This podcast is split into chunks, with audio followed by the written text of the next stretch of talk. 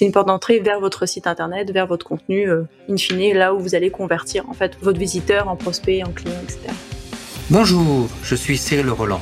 Vous êtes bien sur Rake, le podcast qui analyse et décrypte le digital dans toutes ses dimensions. Aujourd'hui, nous abordons Pinterest avec Cecilia Diaz. Nous parlerons de cette épingle qui peut changer votre stratégie digitale. Pinterest, c'est à la fois un puissant call to action pour conduire votre prospect vers votre blog, votre site. C'est aussi un outil pour détecter des nouvelles tendances, visuelles, mais autres, et plein d'autres choses. Mais avant de commencer, Cécilia, peux-tu te présenter aux auditeurs de Rake? Bonjour Cyril, merci pour euh, ton invitation. Je suis contente d'échanger avec vous euh, sur, euh, sur Pinterest. Je suis consultante Pinterest, donc Cécilia Diaz. J'aide les marques et les indépendants à utiliser Pinterest pour vendre leurs créations et leurs services.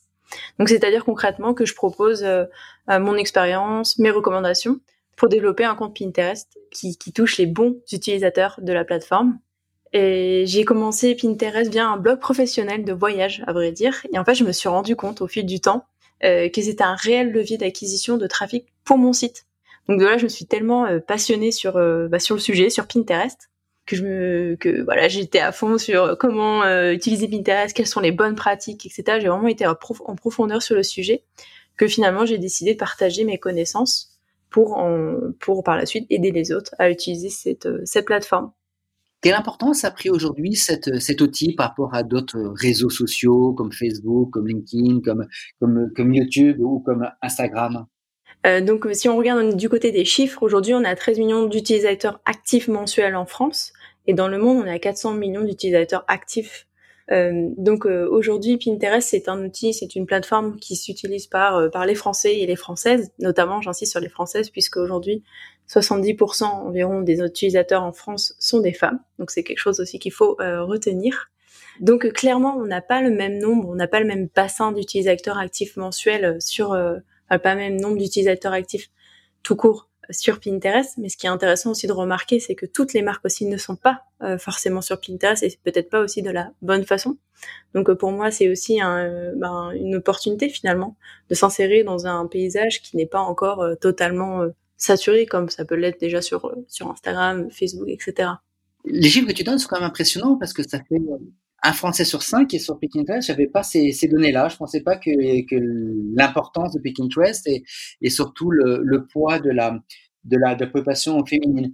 Est-ce que tu as vu des évolutions euh, récemment, alors, évolutions à la fois techniques de l'outil et à la fois des évolutions bah, de par le Covid-19 Ouais, ouais c'est intéressant ce que tu dis parce qu'en effet, la plateforme euh, a reçu justement une nouvelle fonctionnalité pendant le confinement. Euh, donc euh, aujourd'hui, il y a une nouvelle fonctionnalité qui s'appelle aujourd'hui. Donc grosso modo, ça reprend l'ensemble des actualités, l'ensemble des astuces, euh, l'ensemble des choses que aujourd'hui les, les, personnes s'intéressent, recherchent sur Pinterest. donc en fait, Pinterest prend le prend le parti pris finalement de mettre en avant un contenu qui aujourd'hui est, est très recherché et très populaire et notamment pendant le confinement on a pu voir bah, les tutos pour les masques euh, comment euh, comment se protéger, euh, quelles sont les activités à faire avec les enfants.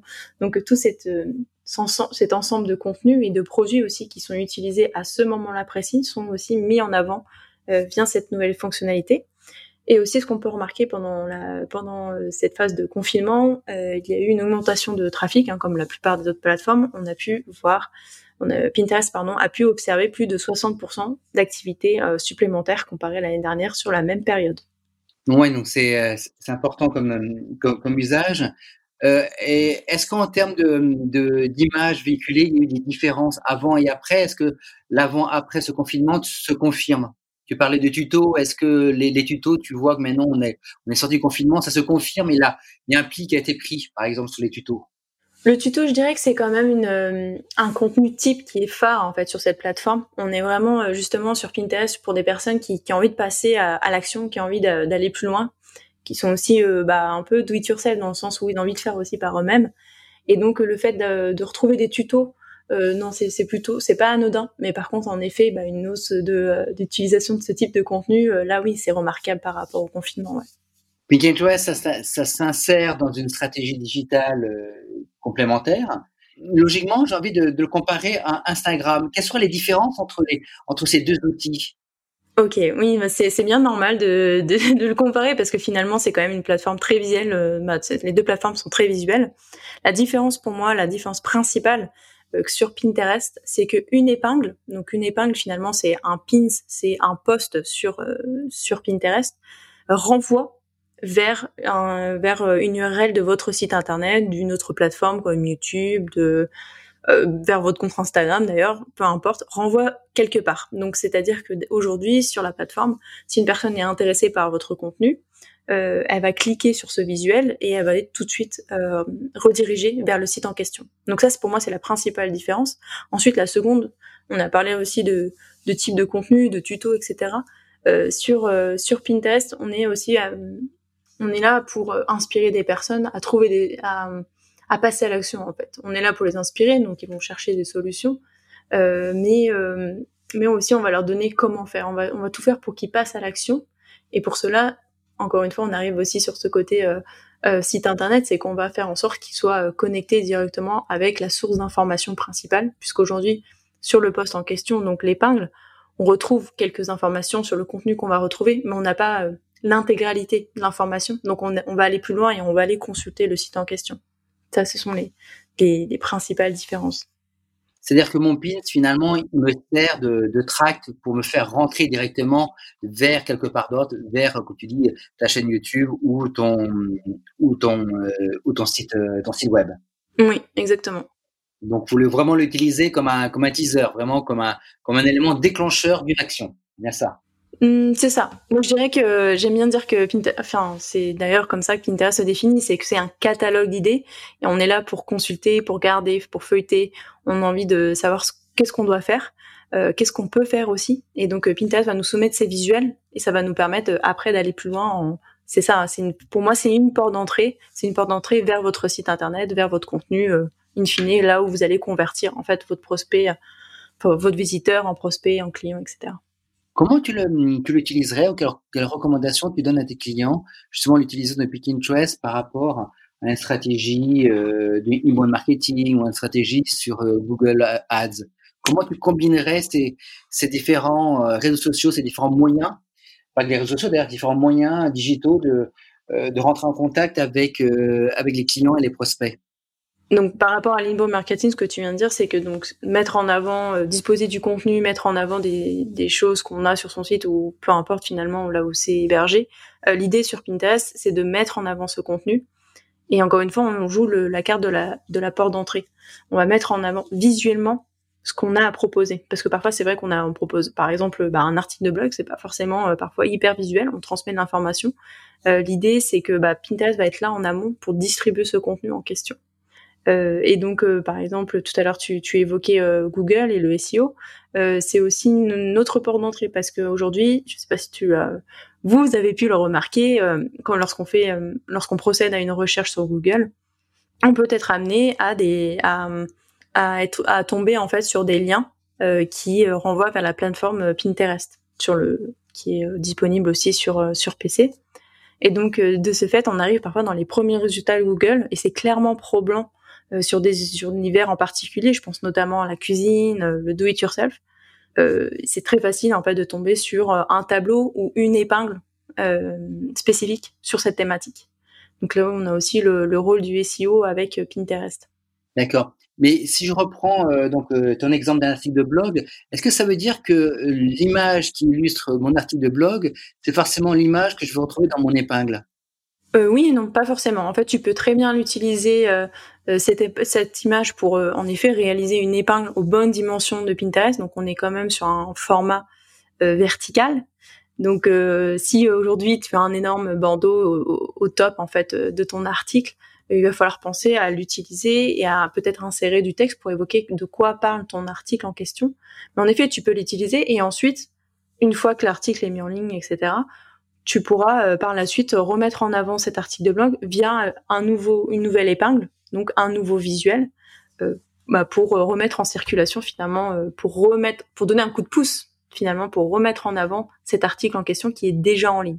Et ça pour Pinterest c'est génial parce que pour lui, si tu dis ah génial, encore un nouveau contenu sur ma plateforme, moi ce que j'ai envie c'est que bah, les utilisateurs restent quand même un peu sur la plateforme sur Pinterest et donc lui donner de nouveaux visuels pour pour en tant que créateur de contenu. C'est ce qu'ils c'est les utilisateurs sur Pinterest, enfin les les marques. on, bah, on apporte du nouveau contenu et c'est exactement ce que veut les algorithmes aussi de Pinterest. Donc sur un même sur un même sujet, lorsque je fais un article, je fais du web marketing par exemple, euh, de, de, répéter l'information avec des visuels différents, au contraire, c'est une stratégie qui est, qui est, gagnante. Exactement. Et en plus, euh, tu peux en effet répéter le même message, mais aussi euh, euh, l'aborder sous un différent angle. Par exemple, si tu traites d'un d'un article de marketing, peut-être que la première fois tu vas euh, juste entre guillemets mettre le titre de l'article, mais euh, peut-être que le second visuel abordera uniquement le point 2 de ton article, ou encore le troisième visuel abordera le point 3, etc. Ou encore, euh, tu peux varier les visuels. Peut-être que la première fois, tu vas utiliser un visuel avec une jeune femme et l'autre la seconde fois avec un, un homme dessus. Donc c'est aussi l'idée de, de varier les goûts, les couleurs, j'ai envie de dire, pour attirer des personnes qui seraient attirées par d'autres par d'autres goûts euh, visuels. je sais pas si euh, c'est clair. moi, je trouve ça très intéressant parce que je ne percevais pas du tout cet usage-là, qui finalement me dire lorsque j'écris un article pour un blog, par exemple, lorsque je produis du contenu, que je le mets à disposition de, de, de mes procès, de ma clientèle, finalement, je peux euh, tester différentes images euh, qui vont plus ou moins plaire et qui vont plus ou moins. Euh, puis comme, comme tu dis, je mets un lien URL, donc je pourrais traquer, euh, traquer ça et je verrai finalement quel visuel parle mieux par rapport à mon texte. Et aussi, ça veut dire que lorsque je vais écrire mon texte, non seulement bien sûr, je vais avoir un visuel peut-être sur un format différent pour l'illustrer, mais que je dois aussi penser à différents formats pour, comme tu le disais à juste titre, peut-être un format pour euh, juste le, chapeau ou le titre, un autre format pour un autre paragraphe, ou un autre, par exemple, un autre format, ou un autre format, un autre visuel pour un autre point important que je vais mettre en œuvre. Et là, je, vois dans ce que tu me dis qu'il y, a une vraie stratégie à mettre en œuvre. Mmh, mmh, exactement. L'idée, c'est euh, vraiment de créer plusieurs euh, visuels qui vont finalement rediriger vers un contenu, là, notamment l'article de blog en question. Ouais. Ça, c'est super. Tu parlais au, début de certaines marques qui étaient présentes euh, sur Pinterest et d'autres qui étaient absentes. Est-ce que tu peux détailler un petit peu soit les, marques ou soit le type de marques qui sont plus présentes aujourd'hui, celles que tu as peut-être vu arriver un peu plus récemment et celles qui sont absentes? Et peut-être il y a certaines marques qui sont absentes et qui t'étonnent d'ailleurs d'être absentes. oui, oui, c'est vrai, c'est vrai. Euh, eh bien, historiquement, Pinterest, euh, d'ailleurs, enfin, souvent on a cette idée de Pinterest, oui, mais euh, il y, a, y, a, que des recettes de cuisine ou euh, que des idées de déco. On a, moi, souvent, on me dit ça, et en effet, en fait, au départ, historiquement, Pinterest a accueilli ce type de contenu, mais aujourd'hui, il, il, recueille, il accueille bien plus de thèmes. aujourd'hui, les top 5, c'est le do it yourself, le do it yourself, pardon, et le bricolage, le design, la décoration, le voyage, la cuisine ou encore la mode. Mais autour de ces thèmes phares, on retrouve encore d'autres thématiques comme le mariage, la préparation d'un baptême, l'organisation d'événements de façon générale. Je pense aussi à Halloween, par exemple, des idées de maquillage, de déguisement, etc. La beauté, tout ce qui est cosmétique. J'ai envie de savoir comment utiliser un produit, euh, quel produit peut euh, m'aller avec ma couleur de peau, etc. Des idées de cadeaux. Alors là, pour Noël, euh, il faut être sur Pinterest pour être là à ce moment-là, en fait, pour que pour que en fait quand la personne se dit mais qu'est-ce que je vais bien pouvoir offrir cette année euh, à ma mère, admettons, je sais jamais quoi offrir, donc je vais chercher sur Pinterest, je vais chercher des idées de cadeaux et je vais me, je vais naviguer d'idée en idée pour finalement trouver le cadeau en question. Euh, donc ça c'est des, c'est des thématiques fortes. J'oublie, enfin j'en oublie encore plein d'autres. Il y a le sport, euh, il y a l'éducation, il y a la science, il y a les jardinages et bien d'autres. Oui, bah, de ce que tu me dis, donc euh, je suppose aussi qu'il y a évidemment les, voyages, parce que c'est à travers ça que tu es venu. Moi, de ce, que, tu me dis, je suis étonné, par exemple, de ne pas avoir de fleurs, euh, peut-être mon côté romantique. Je suis étonné de ne pas avoir de marque de luxe, mais peut-être que tu les as pas simplement évoquées. c'est vrai que c'est pas un marché sur, le, sur lequel que je, surveille spécifiquement. Euh, je pense que si tu vas retrouver le luxe aussi sur, euh, maintenant c'est possible aussi possible de retrouver euh, du ads, donc euh, des annonces sponsorisées pendant bah, justement les fêtes de fin d'année, les cadeaux, etc. Peut-être qu'ils interviendront à ce moment-là. Je pense notamment au, au parfum, la parfumerie récemment, il me semble. J'ai une grande marque de parfum française a réalisé une campagne sponsorisée sur Pinterest et pour moi, ça, c'est du luxe. Et donc, euh, ils ont profité de la période, justement, il me semble, de la fête des mères, euh, pour pouvoir soumettre cette idée. Bah voilà, euh, pourquoi pas un, parfum pour cette occasion. C'est pas forcément le luxe, le, bas de gamme ou le milieu de gamme qui va s'y retrouver. C'est plutôt par thématique que je qu'il faut analyser en fait. D'accord. Je vais plutôt retrouver des sacs plutôt que de me dire que je retrouve que des sacs euh, de telle marque ou de telle autre. C'est ça que tu veux dire. Quand je dis je trouve de la mode, je peux trouver de, de la mode. Oui. Euh, aussi bien du H&M que du que du Dior entre guillemets. Oui, c'est ça. Ouais. D'accord. Ce que, tu me dis, euh, Cécilia, c'est finalement, euh, il n'y a pas une approche par marque en tant que telle, mais plus une approche par, on va dire, par gamme de produits. C'est-à-dire que je vais retrouver euh, des robes, je vais retrouver des sacs, mais que ces sacs ce soient des sacs, on va dire, certainement de qualité, mais peut-être pas d'une marque ou d'une marque entrée de gamme, comme d'une marque très prestigieuse. Et il y a plutôt cette approche-là, plutôt que se dire Dior est présent, euh, Céline est présent, comme on le voit par exemple sur d'autres réseaux sociaux. Oui, exactement, oui. D'accord. Ce qui d'ailleurs peut peut-être un peu pénaliser les marques, parce qu'elles ont toujours un peu de mal à, les marques de luxe, je, je parle, elles ont toujours un peu de mal à, à se positionner euh, les unes par rapport aux autres pas à se positionner en tant que telles, mais à s'afficher les unes à côté des autres. C'est toujours des, choses dans lesquelles je sais elles sont, elles sont très réticentes. Est-ce qu'il y a d'autres marques ou d'autres gammes de, produits qui sont aujourd'hui absents sur euh, Pinterest et qui t'étonnent justement d'être d'être absents? Il y a encore très peu de temps, finalement, il y a des très grandes anciennes, je considère comme très grandes anciennes, comme Nature et Découverte, qui étaient très très peu présents euh, sur Pinterest. C'est assez récent finalement leur présence alors que eux, clairement, leur cible est sur Pinterest. Euh, leur produit correspond à des besoins, à des recherches qui sont euh, populaires sur Pinterest. Donc ici, je, suis sûre et certaine qu'ils vont trouver, euh, qu'ils vont trouver, qu'ils vont, que Pinterest va faire leur bonheur. D'accord. Il faut pas oublier ce que tu me disais entrée de jeu, c'est quand même euh, l'audience est quand même très très féminine parce que par exemple, je, je, je, réfléchissais quelques instants en me disant mais comment ça se fait que que Cécile me parle pas de, de voiture je pense pas que les voitures soient peut-être pas un sujet principal euh, féminin, peut-être plus masculin en tant que tel. C'est pour ça que certaines marques, mais nature et découverte, euh, l'est certainement pas. Mais euh, il y a peut-être certaines marques, on va dire entre guillemets plus masculines, qui sont un peu moins présentes parce qu'elles retrouvent peut-être pas leur leur clientèle euh, aujourd'hui sur, euh, sur, sur Pinterest. Oui, c'est vrai que ce type de de produits, de voitures, de non, c'est peut-être pas forcément euh, the place to be pour eux. En tout cas, ce que je remarque, c'est qu'ils sont là en, campagne sponsorisée, encore une fois, euh, pour faire de la, notoriété, pour montrer leur nouvelle gamme de, de, voitures. Là, justement, je viens de taper voiture sur Pinterest, je vois une offre sponsorisée de Mini. Donc là, mm. c'est clair qu'on est sur un véhicule peut-être aussi plus féminin. Encore une fois, ce que tu viens de souligner. Ouais, c'est ça, c'est qu'ils ils calibrent finalement leur communication par rapport à, un, un auditoire qui est quand même plus, plus féminin. Tu parlais de, de grands groupes. Est-ce qu'il y a des petites entreprises ou des PME euh, de taille diverses et variées qui sont aussi présentes sur Pinterest ou pour l'instant ce sont que des grandes entreprises, des grandes anciennes? Ah non, je dirais que c'est plutôt euh, d'ailleurs des petites et moyennes entreprises qui sont sur Pinterest parce que euh, parce que ils sont bien vus aussi qu'il y avait un peu plus de place. je pense qu'ils ont compris que bah, leur place était là. Et puis surtout, encore une fois, par secteur. Par exemple, pour moi aujourd'hui, des personnes euh, qui proposent des cartes pour euh, des mariages, euh, c'est impossible qu'elles ne soient pas sur Pinterest. Ça serait vraiment dommage parce qu'aujourd'hui, on sait très bien que bah, les mariés vont se ressourcer, vont trouver des idées, vont chercher idées de cartes, invitations, mariage sur Pinterest. Et donc, c'est à ce moment-là qu'il faut arriver au moment où la personne va prendre la décision, va s'inspirer et va chercher bah, le produit idéal pour elle. Et c'est, comme tu le disais à juste titre, c'est une façon fantastique justement de montrer son originalité lorsque la personne cherche de l'inspiration, de montrer que voilà, on est différent. Et c'est, c'est tellement compliqué pour une marque de montrer sa différence que là, elle a une, vitrine euh, exceptionnelle.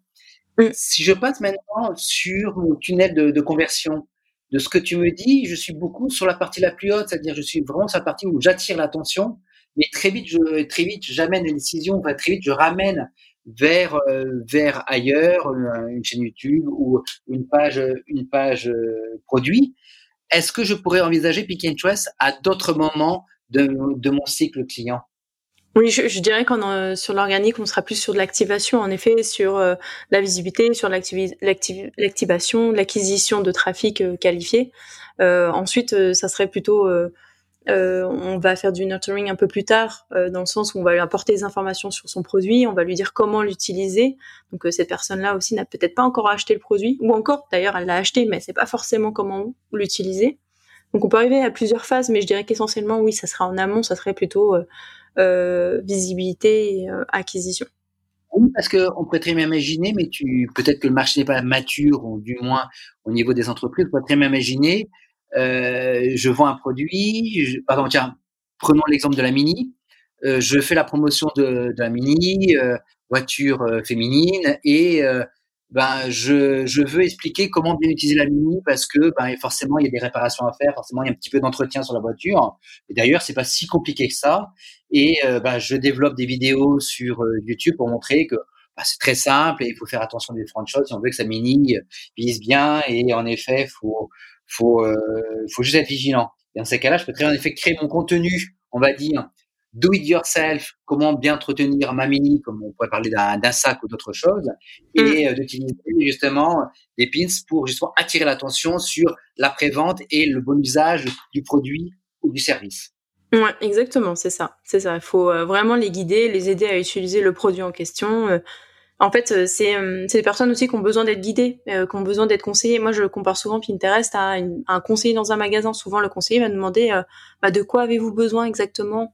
Euh, ah ok vous avez besoin de ça bon bah je vais plutôt vous diriger vers telle ou telle solution c'est grâce à ces épingles qu'on va retrouver en fait ces propositions ces idées et qui va qui va l'amener vers bah, la décision l'acte d'achat ou encore au tout début vers bah, considérer euh, considérer mon produit euh, regarder celui-ci vous l'avez peut-être pas pensé parce que bah je suis pas encore connue ma marque n'est pas peut-être pas connue mais euh, mais mon produit correspond bien à vos à vos besoins. Tout à fait ouais. On parle beaucoup de, produits Cécilia. Est-ce que Pinterest s'intéresse à des services? Ou du moins, moi, je serais responsable euh, communication, marketing, où je propose, mon entreprise propose des services.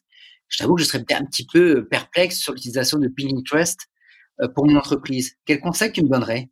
Oui, bah, tu, tu, peux être perplexe. En fait, ça dépend encore une fois de ta cible. Euh, moi, je, je, conseille en B2B plutôt si on a des clients qui sont euh, qui sont indépendants, qui euh, qui veulent se lancer ou alors qui sont euh, freelance. En fait, je dirais je dirais pas je viserais pas euh, un directeur commercial pour acheter ou tel produit, etc. Moi, j'irais plutôt sur LinkedIn. J'irais pas sur Pinterest. Surtout que sur Pinterest, on montre du contenu, on met en avant des, des choses, on met en avant ce qu'on a, ce qu'on propose, euh, mais on n'est pas dans le dialogue. Je sais pas si tu vois ce que je veux dire. Par exemple, sur Instagram, on est quand même un peu plus dans le dialogue, dans cette idée de commentaires, on va essayer d'interagir avec des personnes, on a les messages privés. Sur Pinterest aussi, on a les messages privés, mais l'utilisation est bien moindre. Donc c'est aussi ça qu'il faut prendre en compte. Euh, en tout cas, dans les dans les services, pour répondre à ta question, euh, moi je, je préconise au plutôt euh, au B2B, mais petit B2B, dans le sens où c'est plutôt des indépendants ou de toutes petites entreprises. D'accord. Mais tu as raison hein, sur ce côté Instagram où on cherche de l'engagement. Hein, on cherche à, sur la plateforme à avoir des commentaires, à rebondir, à recueillir un petit peu l'opinion. Moi, ce que je retiens sur le de, de Pinterest, qui est justement intéressant parce qu'il est différent, c'est euh, j'attire l'attention et vite, je fais venir dans la boutique. Voilà. Et je fais le bonheur boutique, dans le bon rayon de la boutique, si possible. C'est exactement ça. Et enfin, ça a toujours été comme ça. Ça le, ça l'est encore. Aujourd'hui, clairement, Pinterest euh, utilise aussi des, des signaux, des d'engagement, enfin, pardon, des, des signes d'engagement de la part des utilisateurs, mais qui sont différents. On va pas aller sur le commentaire. Il y en a, bien sûr, euh, mais euh, on est, euh, c'est assez récent finalement sur Pinterest l'engagement de, de commentaires, de, de, de, petits likes, de petits cœurs, etc. C'est encore assez récent. Euh, c'est notamment disponible aujourd'hui sur les épingles vidéo. Euh, mais euh, pour lui, euh, une forme d'interaction, une forme d'engagement d'un utilisateur sur Pinterest, ça va être le clic. La personne a été à visiter le site internet en question. On va voir le close-up, c'est le fait en fait d'ouvrir l'épingle, de la lire, de lire le visuel ou de voir un peu plus en détail, de lire la description du pin. ça, c'est des formes d'engagement sur Pinterest. C'est vraiment des formes d'engagement qui sont en effet bien différentes d'Instagram. Ouais peut-être d'ailleurs plus intéressant que quand, quand on voit euh, la façon dont Instagram ou même on remonte un tout petit peu euh, Facebook euh, jugeait les, les, likes et autres comme des formes d'engagement, voilà, avec la possibilité de, de, faire de faire des likes automatiques avec des pods, etc. on peut, je pense qu'il y a un, retour qui se fait sur cette forme entre guillemets d'engagement. Mm, mm. Je, je, suis toujours une marque et je me pose la question après tout ce que tu m'as dit, de savoir est-ce qu'il faut que j'internalise ton expertise ou est-ce qu'il faut que je fasse appel à des gens comme toi? Quel conseil tu donnerais? À quel moment il faut que je que j'aille sur Pinterest d'abord? Euh, Est-ce que j'ai des prérequis en tant que tel? Est-ce que j'ai mon homework à faire? Dans la euh, première partie de la, de la question. La deuxième question, c'est OK, j'ai fait mon homework, mais est-ce qu'il faut que je fasse appel à un expert comme toi ou est-ce qu'il faut que j'internise cette expertise? Mmh, mmh, mmh. je vois. Euh, bah, ce qu'on disait, hein, c'est que sur Pinterest, l'idée, c'est quand même d'avoir un minimum de visuel, de contenu. Donc, il faut déjà avoir euh, des images. Ça, ça, peut paraître un peu euh, basique, mais en effet, si on n'a pas d'images, si on a peu d'images par rapport à ces services ou ces produits, ça va être compliqué d'animer sur le long terme un compte Pinterest. Donc ça, c'est clairement quelque chose qu'il faut euh, prendre en compte avant de s'y intéresser euh, concrètement. Il faut bien sûr avoir prendre du temps, euh, comprendre que comment les codes, comment fonctionnent les codes de la plateforme, etc. Donc au niveau de l'internalisation, euh, ça serait bien évidemment votre community manager si vous en avez un. Euh, c'est l'idée de le former sur cet outil en question parce qu'on a bien vu que Pinterest est quand même différent par rapport à Instagram. Euh, et pour l'externalisation, euh, bien sûr, c'est possible de faire appel à un consultant Pinterest. Donc bien sûr, c'est ce que je ce que je fais au, au quotidien. l'idée d'externaliser, c'est aussi bah, de faire appel à quelqu'un qui connaît les codes de la plateforme et qui euh, qui connaît son évolution parce que c'est une comme tout autre réseau social. Euh, d'ailleurs, c'est pas vraiment un réseau social. Hein, on dit souvent que c'est une plateforme Pinterest. Euh, c'est un moteur de recherche visuelle, on va dire. Euh, c'est donc de connaître son évolution, les différents, les différentes façons de mettre en avant son contenu, etc. Et donc aussi d'établir un compte, de d'établir une stratégie, d'optimiser ce compte Pinterest dès le départ pour partir sur de bonnes bases. Donc ça, pour moi, c'est c'est l'ultime but de bien euh, de commencer aussi avec une expert euh, sur euh, une expert sur ce domaine. Il faut combien de temps entre le moment, par exemple, où on, échange tous les deux Il faut combien de temps pour que ma stratégie, je puisse la mettre en œuvre et je puisse avoir le premier résultat? Alors, tu vas me répondre que il suffit que je crée mon compte et que je publie et automatiquement je vais avoir des résultats. Mais il faut combien de temps, entre guillemets, pour bien mûrir ce sujet-là? Est-ce qu'il faut un mois ou deux mois parce qu'il faut que je prépare des choses en amont? Et au bout de combien de temps j'aurai des premiers résultats tangibles que je pourrais corriger? Bah, c'est intéressant parce qu'en effet, pour mûrir le sujet en avant, donc préparer le compte, voir qu'est-ce qu'on peut faire, établir la stratégie, en effet, un ou deux mois me paraît euh, me paraît euh, correct. Euh, ensuite, pour voir des premiers résultats, donc à partir du moment où on va commencer à épingler de façon régulière, etc. Euh, ça dépend aussi de la niche, c'est-à-dire qu'il y a des niches où ça va beaucoup plus euh, rapidement décoller, notamment les top 5, ce que j'ai euh, signalé au départ. D'autres vont prendre un peu plus de temps. C'est aussi selon le type de contenu qu'on va distribuer. Par exemple, je pense notamment aujourd'hui aux épingles statiques, donc une image on va avoir aussi des, on va avoir des vidéos. Si aujourd'hui on a des, en stock des vidéos, bah peut-être qu'on va ressortir plus rapidement sur sur Pinterest si on fait tout pour ressortir plus rapidement. Et donc là, on va avoir un compte qui monte plus rapidement. Donc ça dépend tellement de critères. Euh, mais aujourd'hui, je dirais que pour voir des premiers résultats, il faut bien attendre entre 3 à 6 mois. Ça me paraît raisonnable, mais encore une fois, ça dépend, euh, ça dépend de la niche. Donc, si je veux, en résumé, si je veux rattraper le, trimestre que j'ai manqué à cause du confinement, il faudrait que très vite, euh, si je passe sur Pinterest et que je vois un intérêt pour faire des ventes de fin d'année, il faut très vite qu'en septembre-octobre, je calibre ma stratégie, je vois comment je fais dans un premier temps avec l'existant que je complète de façon à pouvoir publier dire sur novembre, décembre, et après de recalibrer entre guillemets euh, sur des choses peut-être un peu plus, stratégie peut-être un peu plus euh, long terme ou euh, qui correspond peut-être un peu plus davantage à qui je suis pour avoir des résultats plus tangibles, on va dire de mars à juin. Est-ce que je suis correct? C'est correct, euh, mais je dirais qu'attention avec avec Noël, c'est quand même une phase ultra enfin c'est vraiment une époque assez importante en fait sur Pinterest. Donc pour moi, ton compte sera boosté en fait. Par exemple, si aujourd'hui tu proposes des idées de cadeaux, enfin des cadeaux, un produit assez populaire pour euh, pour offrir à offrir, euh, je pense que tu montes, tu iras bien plus rapidement en termes de en termes de résultats, je parle. Selon la période de l'année, en effet, les résultats euh, peuvent peuvent s'accélérer ou, pas. Tu as raison. Hein. Si en effet je, je, lance mon compte à des, à des périodes, il faut que je m'appuie, que je comprends depuis Nicolas, il faut que je m'appuie sur des événements entre guillemets sociaux, euh, que ce soit Noël, que ce soit des événements sportifs euh, ou autres, qui me permettent d'accélérer euh, mon développement et par la suite peut-être de, pouvoir être à même de générer des événements autres propres à ma communauté ou propres peut-être plus à mon à mon business en tant que tel. Mm, totalement, ouais. C'est Pinterest, c'est une plateforme où la saisonnalité joue un rôle phare clairement euh, euh, un ou deux enfin aujourd'hui il faut par exemple on est euh, on est fin août on sait que des utilisateurs commencent déjà à chercher des idées pour Noël ce qui est absolument fou parce que d'habitude ce type de recherche commence mi début septembre. Aujourd'hui les utilisateurs sont pris à l'avance parce que on sait que dans cette période un peu plus particulière on a envie d'être prêt pour ce jour J qui sera peut-être plus important, on n'a pas vu sa famille peut-être depuis longtemps, on n'a pas eu l'occasion de leur offrir leurs cadeaux, etc., etc., de se retrouver.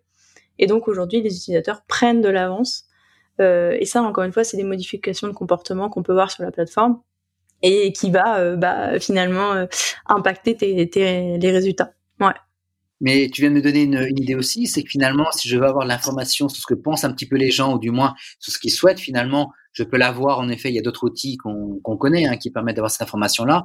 Mais Pinterest, c'est une un, comment dire ça, un, formidable catalogue d'intentions et de et d'idées que les, gens peuvent avoir. Et la dernière fonctionnalité que tu as présentée euh, tout au début de cet entretien euh, montre l'intérêt justement d'avoir ces, Google Trend euh, entre guillemets de ce que les gens pensent, de ce qu'ils souhaitent faire dans les dans les prochains mois.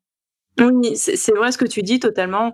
Euh, clairement, on peut voir les tendances qui se dessinent sur Pinterest et d'ailleurs la, la, plateforme propose euh, tous les ans, en fin d'année, euh, les tendances qui vont marquer l'année suivante. Donc en effet, on peut retrouver ce type d'informations sur sur d'autres plateformes, sur d'autres euh, d'autres euh, d'autres lieux, on va dire, sur d'autres sites internet. Mais ce qui est intéressant aussi, c'est de voir visuellement, concrètement, comment ça se concrétise. Par exemple, aujourd'hui, ça m'a, enfin cette année, c'était assez amusant. On a vu euh, l'essor du chouchou des années 80. On a pu voir aussi quel serait le, déguisement phare de l'année, enfin pardon, de l'année dernière, qui serait le déguisement de Stranger Things pour les fans de la série.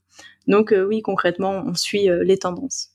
Très bien. Merci beaucoup pour tout ce temps que nous accordez. Est-ce qu'en conclusion, tu aurais des, conseils, des recommandations à donner euh, aux auditeurs de Rake qui voudraient s'intéresser à Pinterest? Euh, en termes de ressources, je vous conseille donc le, site internet de Business Pinterest ou encore Newsroom de Pinterest. On y retrouve beaucoup d'informations bah, sur la plateforme. Euh, je vous conseille également euh, Talwin, qui est un outil de programmation pour bah, aussi pour, pour, pour pour programmer ses épingles, euh, mais qui fournit également un excellent euh, contenu concernant euh, Pinterest. Et enfin, je vous recommande bien sûr bah, Digitoucan, c'est le site, c'est mon site internet où je vous propose des contenus de qualité et gratuits sur la thématique de Pinterest, ainsi que plein de freebies comme une boîte à outils. Très bien. Merci beaucoup Cécilia, merci beaucoup pour ton temps et toutes ces précieuses explications. Je vous en prie, et puis avec, avec grand plaisir. Voilà, c'est fini. Merci d'avoir écouté ce nouvel épisode de Rake. Si vous les a plu, n'hésitez pas à le partager sur vos réseaux sociaux préférés. Je vous invite également à prolonger cet échange sur mon profil LinkedIn. À très bientôt